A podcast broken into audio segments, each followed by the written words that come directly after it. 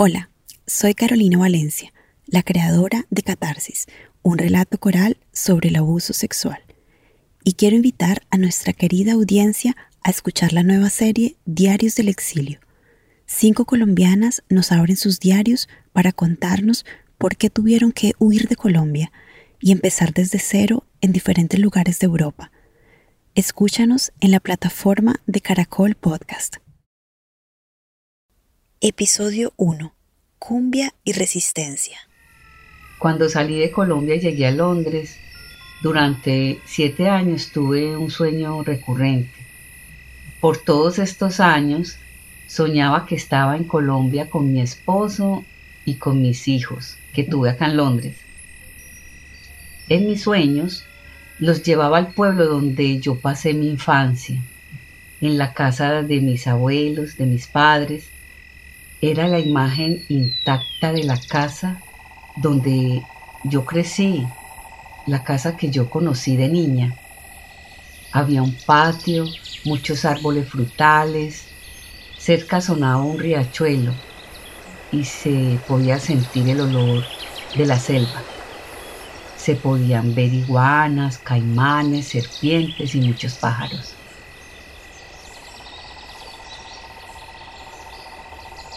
El patio se abría hacia una gran selva. Con mis manos abría el camino repleto de hierba y plantas enormes. Caminaba en medio de esa selva. Me sentía feliz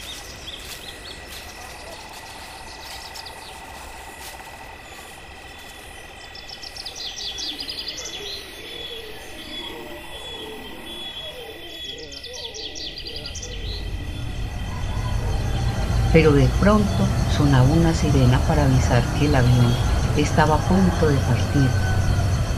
Yo corría hacia el centro del pueblo, que se llamaba Bijao, y corría desesperada gritando, me va a dejar el avión, me deja el avión.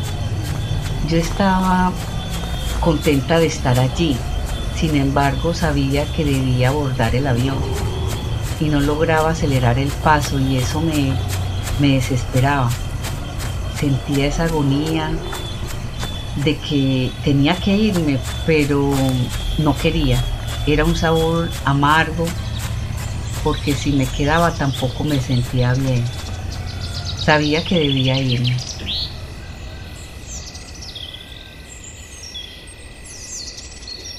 Hoy siento un alivio de no tener más ese sueño tan confuso porque siempre iniciaba con bellas imágenes de mi pueblo, donde fui feliz y después se transformaba en una pesadilla.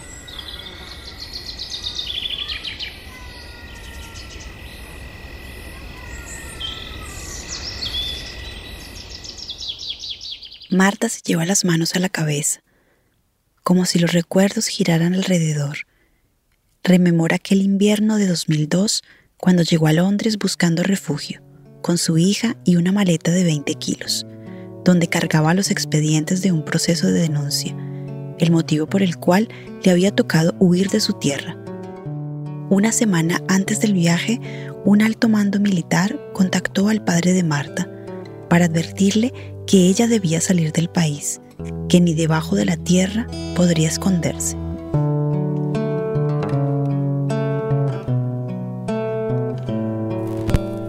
Fuego Audio presenta Diarios del Exilio. Cinco mujeres que reexisten.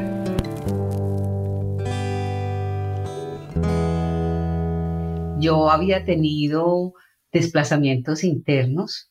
Yo empecé a ser amenazada desde el 1996, donde me desempeñaba como personera municipal de Zaragoza, Antioquia. Entonces son zonas donde mm, no había querido ir ningún hombre, que es muy importante decirlo. Eh, son zonas de orden público bastante alteradas, eh, zonas de confrontación permanente, de conflicto. Marta Nestroza es una mujer afrocolombiana.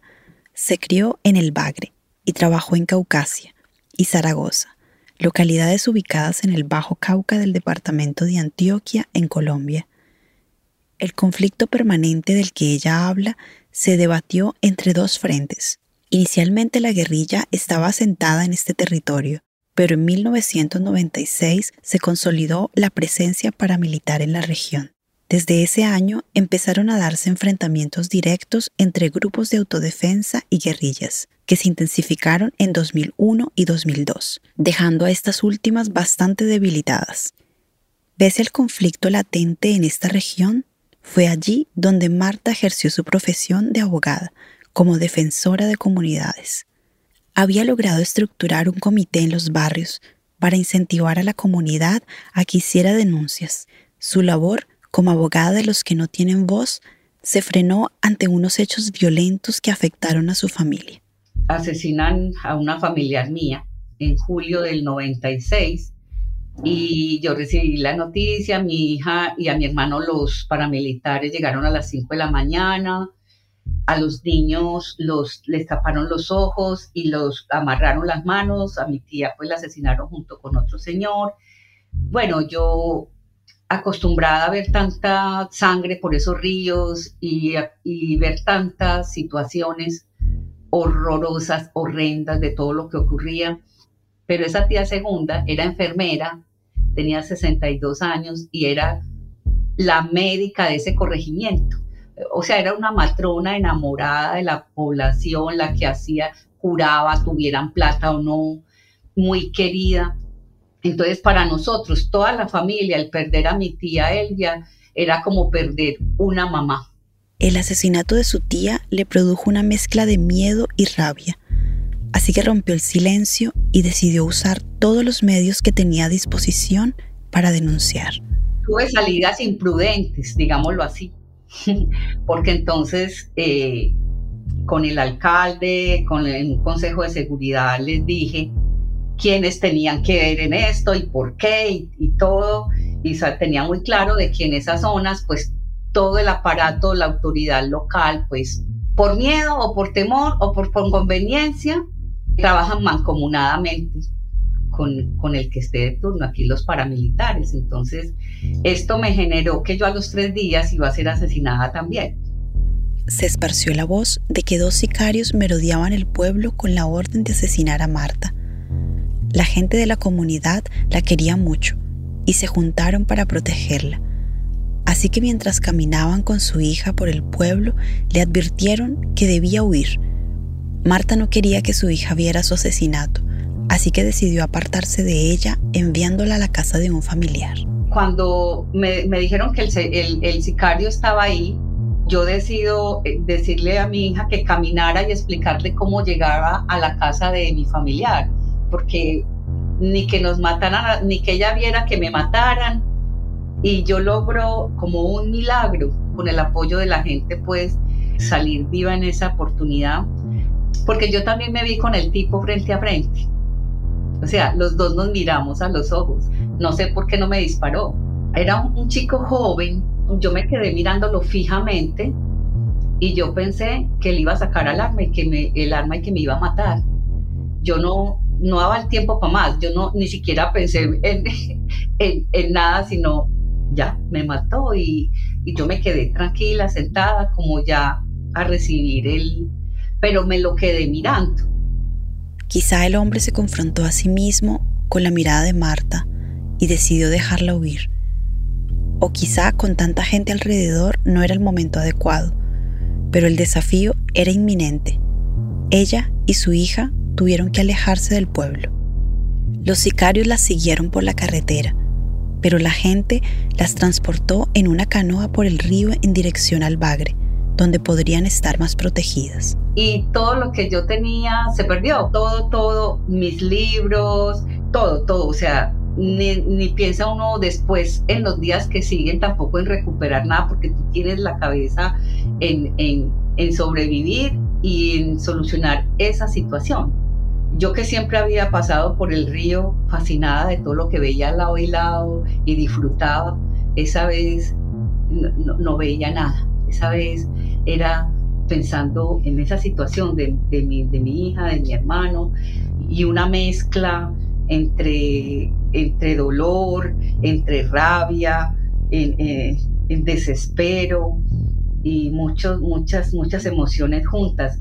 Yo llego al Bagre, donde me conocen y una amiga entrañable donde yo vivía, yo sentía helicópteros en un desespero andando y, y eso para mí era una señal. Entonces yo llegué a esa amiga donde tenía ropa y entonces me cambié de ropa, me cambié el peinado como una intuición de, que tenía que cambiar mi, apariencia. Porque estos sicarios pues lleva, lo, conocen a uno por fotos y, y, cualquier cosa también los hace cambiar.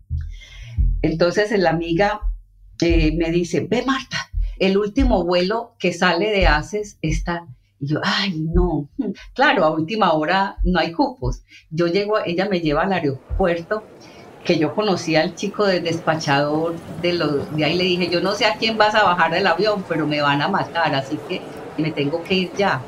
Y él me dijo, Marta, el cupo está full, y, pero yo no sé, él me acomodó en el avión.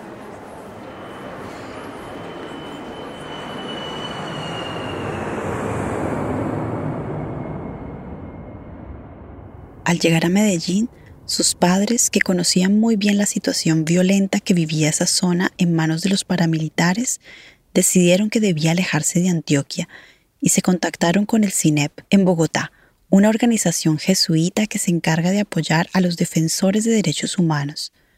Los padres de Marta viajaron a Caucasia para intentar mediar y menguar la persecución.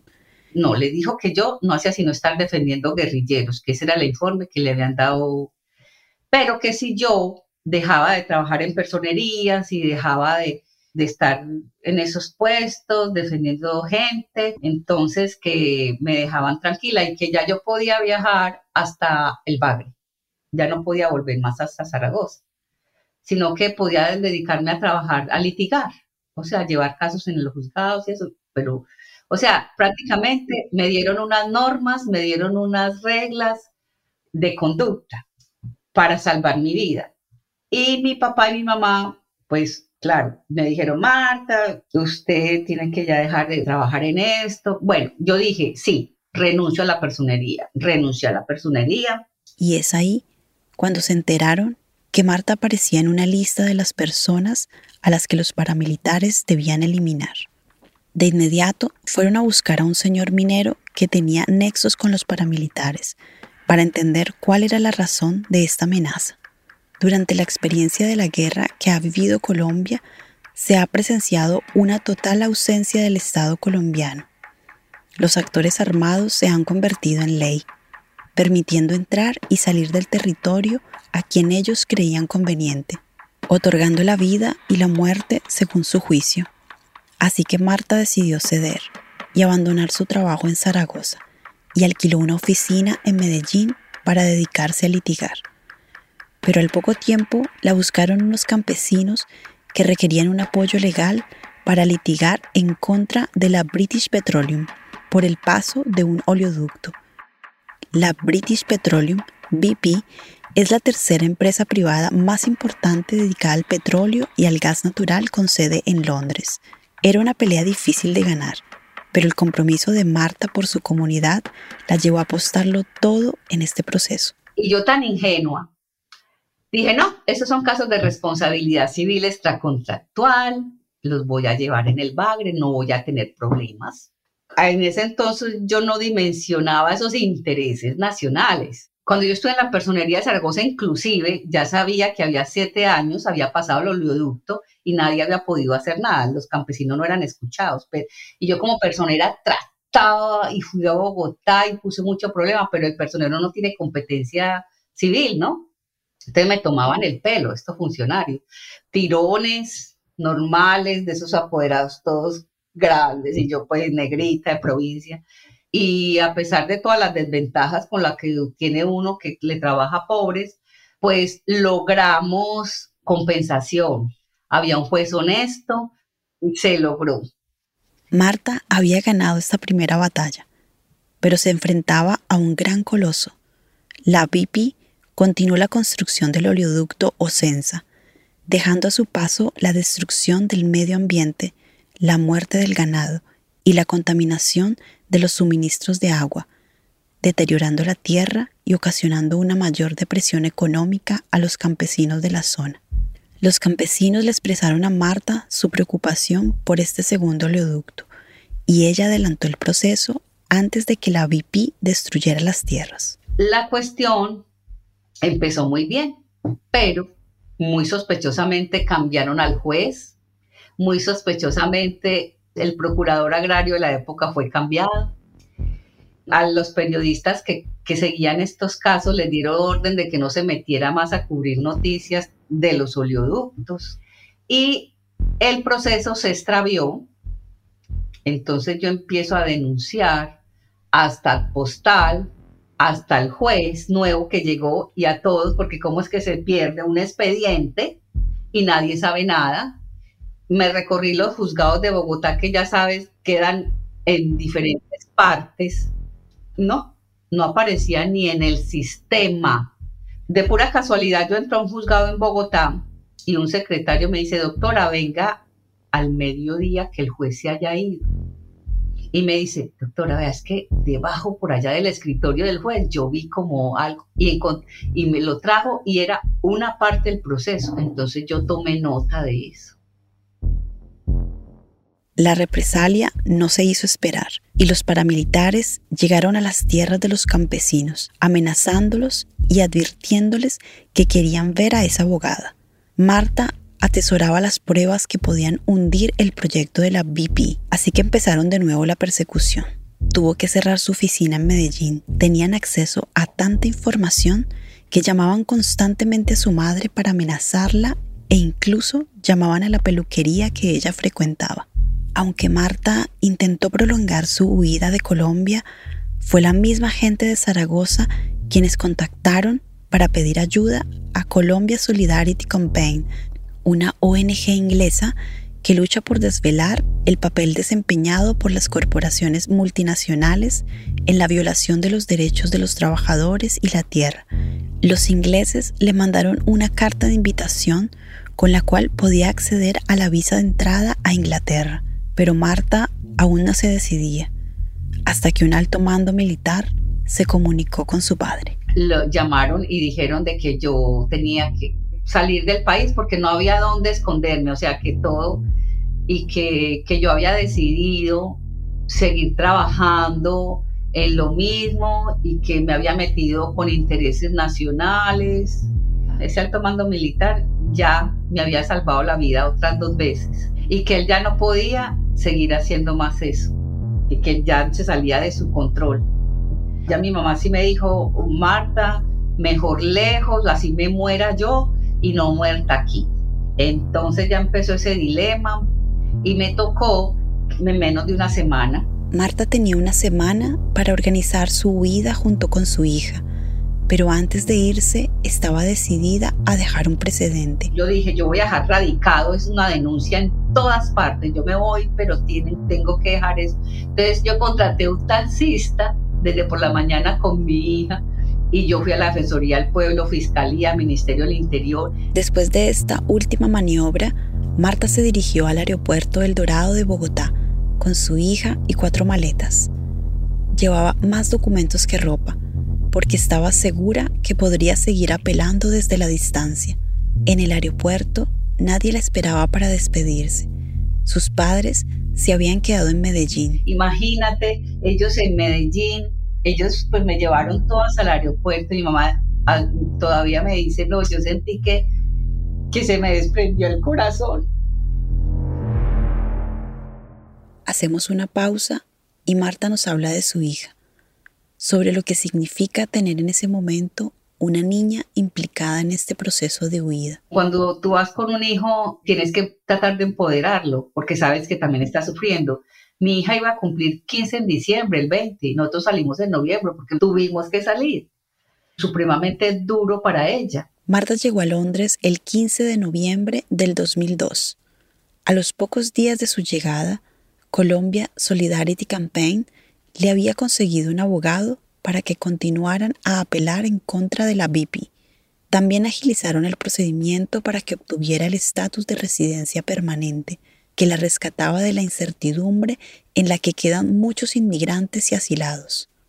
Esto le permitió iniciar desde cero junto a su hija, quien pudo ingresar al colegio. La campaña me ayudó para que me ubicaran en una vivienda, conseguían voluntarios para que fuera conmigo a, los eventos, más sin embargo, ya cuando estás solo en la cotidianidad vas a una tienda y no sabes pedir sino con el dedo, es muy difícil. Un exiliado es, primero que nada, exiliado de su lengua madre. La campaña le colaboró también a Marta en este aspecto. Ella empezó unas clases de inglés y le facilitaron un intérprete que la acompañaba a los eventos, reuniones y demás asuntos cotidianos. Ella nos cuenta que al año y medio de su llegada, conocí a mi esposo. Era mi intérprete, me interpretó muy bien. Entonces, una bendición, pues tuve dos hijos seguidos así, porque era yo nunca. Y también mi lucha de querer hacer algo y no sentirme tan inútil aquí en este país, porque pues la carrera no la puede uno ejercer. Y, yo estoy, era acostumbrada, yo desde los 20 años estoy trabajando. Algunas mujeres en el exilio experimentan cambios en la identidad y en su trayectoria laboral. Otras mujeres como Marta experimentan también un renacimiento, suman esfuerzos por reinventarse, pero para este proceso se requiere tiempo y la disposición de retomar su propia historia, de reconectarse con sus raíces. Inclusive mis talentos, mis habilidades de mi trabajo y mi experiencia se habían quedado dormidos, como quietos, como stop, todo, todo. Ya había dejado esa Marta, esa Marta activa en esas áreas, se había quedado atrás. Pero resulta de que yo era una Marta antes de llegar a este país. Con la ayuda de varias agrupaciones feministas como Mujer Diáspora, Marta continuó su trabajo en derechos humanos. Incluso volvió a apelar desde la distancia para sostener y ayudar a las personas más vulnerables en su comunidad. Marta sigue activa. Su fuerza y su tesón por su comunidad la siguen manteniendo como una lideresa comunitaria y abogada, brindando una guía desde el exterior. Un momento crucial que cerró un ciclo de su vida fue cuando ganaron la querella en contra de la BP. Una de las más importantes empresas de petróleo en el mundo tendría que resarcir a los campesinos, quienes habían sufrido graves perjuicios ecológicos a causa de la construcción del oleoducto. Digamos que para mí el territorio lo desplacé a mi trabajo aquí. Y mira que yo no había reflexionado eso sino hasta hace, ahora que empecé con la Comisión de la Verdad. Y como que inconscientemente es tan arraigado, lo tuvo tan arraigado el territorio, que uno siempre sigue buscándolo. Hay personas que para sobrevivir al dolor que causa el recuerdo, tienen la necesidad de olvidar el territorio del cual huyeron. Pero hay personas como Marta que requieren rememorar ese olor a tierra mojada, a selva, a café molido, a la voz de su abuelo cantando décimas y a las charlas en la plaza de su pueblo natal. Para superar las cicatrices que le dejó el conflicto armado, ella ha rescatado las cosas bellas de su tierra, la música, el folclore, el sentido de comunidad. Marta ha formado con otros colombianos exiliados grupos de apoyo para fomentar la paz y la cultura de nuestro país. Es cofundadora de Recipaz, la Mesa Étnica Internacional de Refugiados y Exiliados para la Concertación e Implementación de la Paz en Colombia, en donde con un grupo de cumbia promueven la cultura colombiana. Ella nos habla de cómo la influencia de sus abuelos la llevó a convertirse en una impulsora cultural. Yo pienso que me ha marcado mucho la infancia y, es porque también soñé como por ocho años, tuve sueños solamente con mi infancia y hoy le encuentro la razón. Nosotros cuando íbamos a la finca de mi abuelo, para llegar allá era en mula o caminando. Se tenía que pasar por quebradas, por bosques y mi abuelo tenía algo muy innato que recitaba décimas. labrada por el hombre y el hombre se satisface el mismo es el que la hace sin que tenga ese renombre. Entonces, para que se asombre, no quedan las maravillas de aquellas bellas cuartillas del buen hombre sembrador. El invierno es lo mejor cuando nace la semilla. Pero yo pienso que fue eso, porque a mí me gustaba mucho escucharle las historias, todos esos cantos o, esas, esas poesías, ¿no? Entonces yo recuerdo y pienso que me marcó mucho en mi vida en general. Y mi abuela le gustaba mucho la música tradicional costeña. Entonces a mí, por ejemplo, me sigue gustando y yo aquí soy impulsora cultural, o sea, he creado grupos de danza. Y, aunque no era bailarina, aquí me volví, pero era, yo pienso que es que eso lo tenía.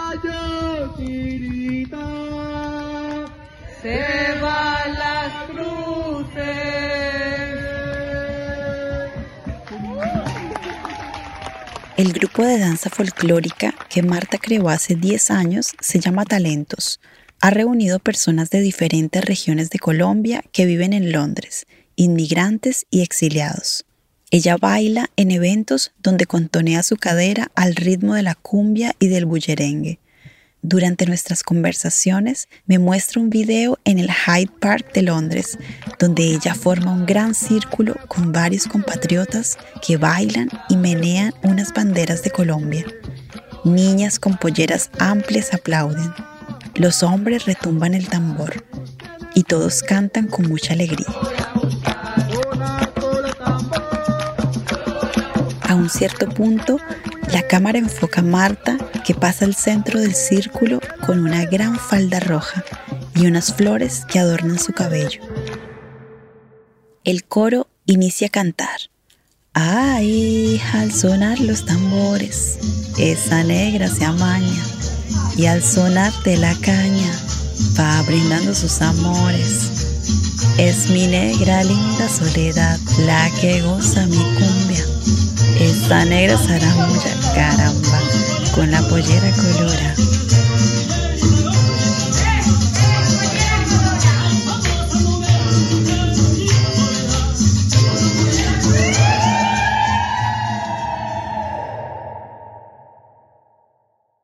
La memoria se transmite a través de la cultura. De este modo, Marta y sus compatriotas mantienen esa conexión con Colombia siempre viva la cumbia como símbolo de resistencia, los tambores que resuenan en el corazón, ayudan a sobreponerse ante el dolor, los rescata del olvido para seguir viviendo. Lo que Marta siente por la tierra que dejó. Es difícil transmitirlo al que vive, por ejemplo, aquí en medio de los cementos. Londres tiene muchos edificios, la gente dice que son hermosos y yo digo, ¿lo que me gano con que estén hermosos y no los pueda comer? no pueda ni sentarme ahí para la vista solamente, pero es que yo en las quebradas uno se bañaba, eso sí, pendiente de las culebras y todo eso era un tejido, ¿no? Todo eso era fascinante, encontrarse sapos, ranas y lagartijas de colores, mariposas, porque es que resulta de que mi abuelo se levantaba desde las 4 de la mañana a sacar la yuca, el plátano, todo ahí y el río y el pescado y todo estaba ahí y era felicidad y era integración y era otra cosa. Y eso también se tiene que medir en riqueza. Al hablar de estos paisajes añorados, sus ojos se ponen cristalinos como un río y nos habla de lo que siente cuando piensa en Colombia. Y sientes que es un país tan bello y que, y que, y que no, no has perdido tu identidad, la sigues conservando pero desafortunadamente yo pienso que me hubieran matado. Por muchos años pensé en regresar, pero ahora estoy más consciente que yo no puedo estar tranquila en Colombia. Debo tener alguno de esos vivos por ahí que me estuvieron persiguiendo. Según la oficina del Alto Comisionado de Naciones Unidas para los Refugiados, cerca de 413 mil 325 colombianos se encuentran en el exilio por algún hecho violento. La voz de Marta busca expandir un mensaje de esperanza a todos los exiliados para aportar a la construcción de paz desde el exterior. Desde hace dos años trabaja para la Comisión de la Verdad, recogiendo testimonios de colombianos exiliados en Europa. Yo tomé 76 testimonios sacando los sueños de los colombianos. Eh, se evidencia que algunos sienten culpabilidad porque están afuera y allá la gente está luchando y, muchos mueren en, en, su causa. Y yo, yo pienso que mm, de que si se nos ha permitido salir y estar vivos, es para nosotros apoyar esos procesos. Al final de nuestra conversación, Marta reflexiona sobre lo que significa el exilio para ella. El exilio es mm, te quita y te da. Aprender a encontrar un equilibrio para seguir viviendo, porque he trabajado un poco eso de los rencores, de los odios, entonces yo me he desprendido de, de eso. He aprendido que también desde acá puedo ser útil y puedo seguir siendo yo. Cultivar esa parte alegre mm, a través de la cultura, mostrarla. Entonces vas a ver que no es tan diferente y que eh, se vive el conflicto en muchas partes del mundo y que hay guerras en otras partes del mundo. Entonces empiezas a ver que el dolor es el mismo, igual en todo el mundo. Entonces eso te abre el panorama, te permite enfocarte, conocer. A mí me ha abierto mucho la mente. La historia de Marta nos recuerda un poema de Fernando Pessoa. De todo quedaron tres cosas. La certeza de que estaba siempre comenzando. La certeza de que había que seguir. Y la certeza de que sería interrumpido antes de terminar hacer de la interrupción un camino nuevo, hacer de la caída un paso de danza, del miedo una escalera, del sueño un puente, de la búsqueda un encuentro.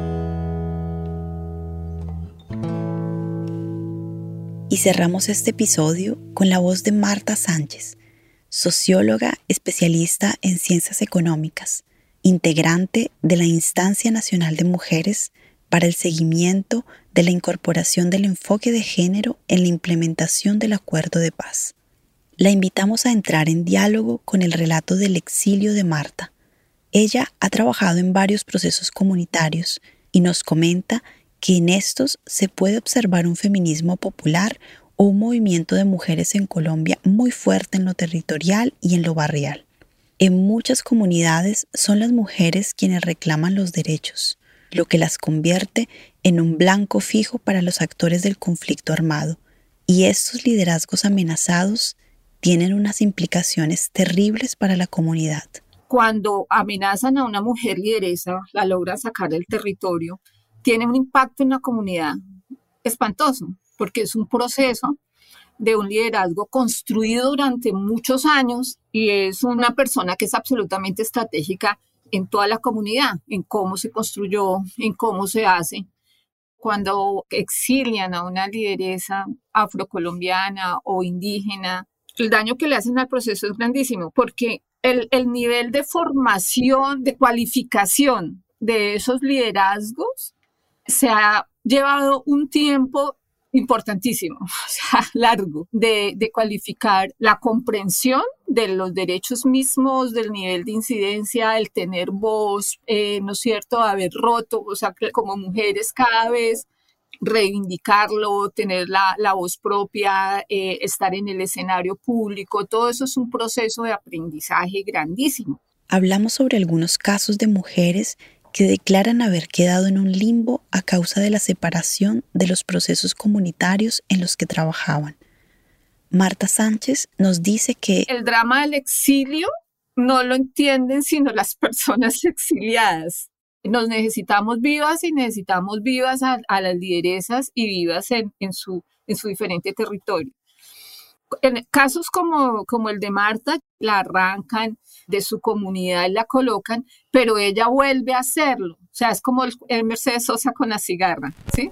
¿Cuántas veces me mataron? ¿Cuántas veces yo viví? Sí, sin embargo estoy aquí. Sin embargo estoy aquí resucitando. Gracias estoy a la desgracia y a la mano con puñal porque me mató tan mal. Cantando. no lograron matarme, no lograron callarme, o sea, estoy en otro escenario, sí, estoy en otro país, estoy aquí aguantando frío, me tocó sola, sí, pero acabo el proceso y, y, retomo mi vida, ¿no? Retomo mi vida de, de otras formas y, de otra forma de hacer política. Ella, por ejemplo, con un grupo de gente se, se organizaron, están, hicieron informe a la Comisión de la Verdad. Por primera vez en, un, en una comisión de la verdad se está colocando el tema del exilio.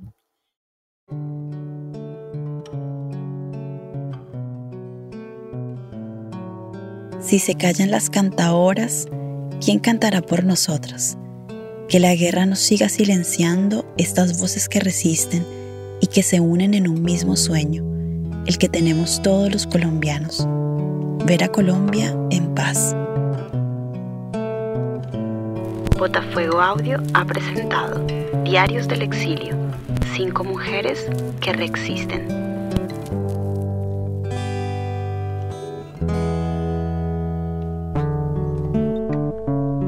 Diarios del Exilio se realizó gracias a la beca Viva Voz de la Fundación Memria. Fue producido por Botafuego Audio, escrito y narrado por mí, Carolina Valencia Caicedo. Marisol Franco Henao es la encargada de la edición del texto, investigación y verificación de datos. El director de sonido es Ricardo Giaconi. Camila Giampieri es la asistente de diseño sonoro. Las ilustraciones de portadas son de Juan David Caicedo Puscus. Agradecemos especialmente a Marta Inestrosa por abrirnos su diario. Agradecemos también a la socióloga Marta Sánchez por su valioso aporte. Un agradecimiento especial a Miguel Botero de Menria por ser nuestro tutor en este proyecto. Comparte este episodio para que podamos llegar a más oídos. Síguenos en nuestras redes y en botafuego.org, una plataforma de podcast y audiodocumentales donde encontrarás todas nuestras producciones.